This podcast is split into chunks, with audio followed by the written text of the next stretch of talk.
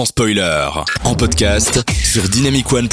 Petit tour d'horizon des mots de la fin de tout le monde. Est-ce que vous avez des recos, les gars Euh, ah non, mais j'ai déjà dit Matrix 4 la dernière fois, tu vois, je suis un peu bloqué là-dessus.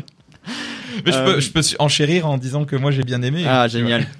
que je trouve que malgré tout ce qu'il offre, euh, qui peut être euh, remis en question, comme tout ce truc sur la nostalgie, la répétition et tout, je trouve quand même que l'angle est intéressant.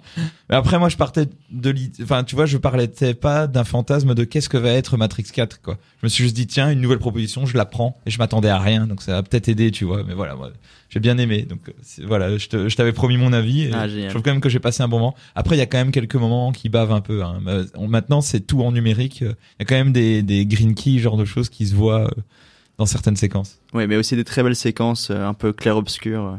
Des, des belles scènes d'action. C'est intéressant. Je me dis que comme il y a eu un seul des Wachowski, euh, une seule des Wachowski, pardon, qui a, qui a, qui a fait le film, euh, le regard est de toute façon éminemment différent vu qu'il y en a qu'un seul qui apporte son regard cette fois-ci, alors qu'avant c'était les deux. Donc il y a sans doute des trucs qu'on perd et d'autres choses qu'on gagne. Donc euh, On ça. a perdu les scènes d'action, je trouve. hein. Ouais. Franchement. Euh, non, il y en a encore pas mal, je trouve. Oui, non, Oui, mais, mais je veux dire, en termes de qualité.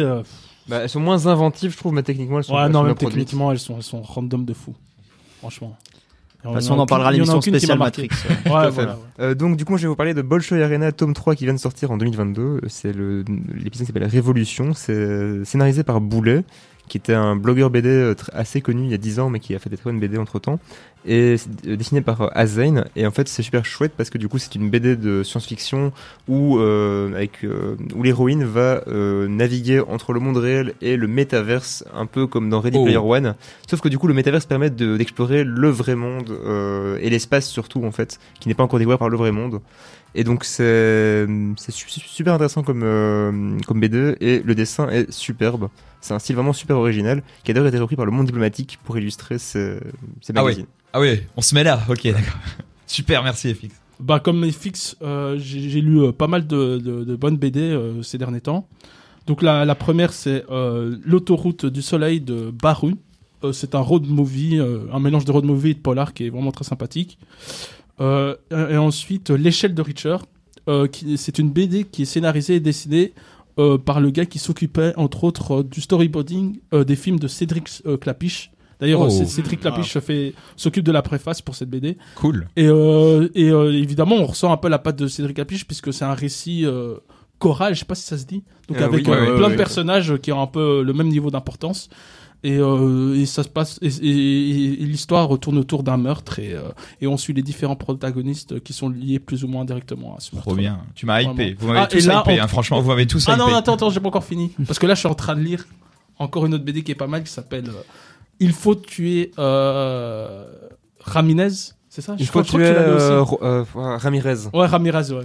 Qui est un polar absolument génial. Là, je suis en train de lire le tome 2. Je sais pas si tu l'as lu. Euh, moi j'ai lu que le tome 1 mais je trouvais que c'était un peu ouais un polar mais avec un ton un peu Pulp Fiction mais enfin en fait la BD qui veut être trop bah, trop cool en fait tout le temps. qui- Ouais, mais il est, il cool. C'est sympa. parce Il c'est- d'être cool et il le fait bien. Ah bah, Donc tu voilà. la termineras Et en fait, et tu trop. nous en parleras à un Ah autre ouais. moment en tout cas. Ouais, parce que là, on déborde un peu. En tout cas, moi, je voulais aussi vous recommander d'aller au festival Anima qui a lieu en ce moment, au moment où cet épisode sort, et notamment le, le film Trois histoires de cow-boys et indiens de Pataré Oublié, Ouais. dans lequel ils ont recompilé deux anciens euh, moyens métrages qu'ils ont fait, ils en ont rajouté un troisième, et voilà, c'est ça se prend comme du petit lait, c'est vraiment super. Est-ce qu'ils ont, est-ce qu'ils ont déjà diffusé euh, le, sol, le sommet des dieux? Oui, c'était le film d'ouverture. Ça, c'était Ah, un film zut. excellent. Je l'ai vu malheureusement euh, sur mon ordi. Et euh, ben, il faut le voir au cinéma. hein. J'espère que Ouais, tu t'as pu le J'en entends beaucoup parler, Thierry donc Ah, et tu l'as vais- raté? Euh, non, non, je, je l'ai vu et mais avant de le voir, on m'en a beaucoup parlé et donc c'est un film vraiment à voir sur grand écran. Tiré du très bon manga de Taniguchi si je me trompe pas. ça, et c'est un film français.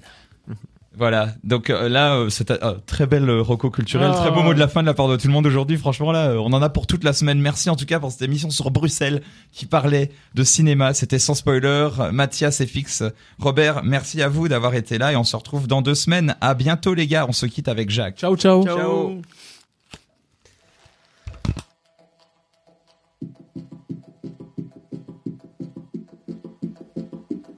Une dédicace aux atomes dont je suis une formation.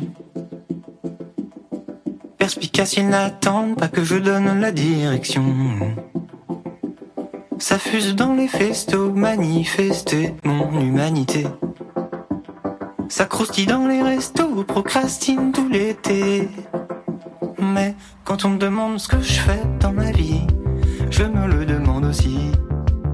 Alors je tourne autour du pot, un peu du père.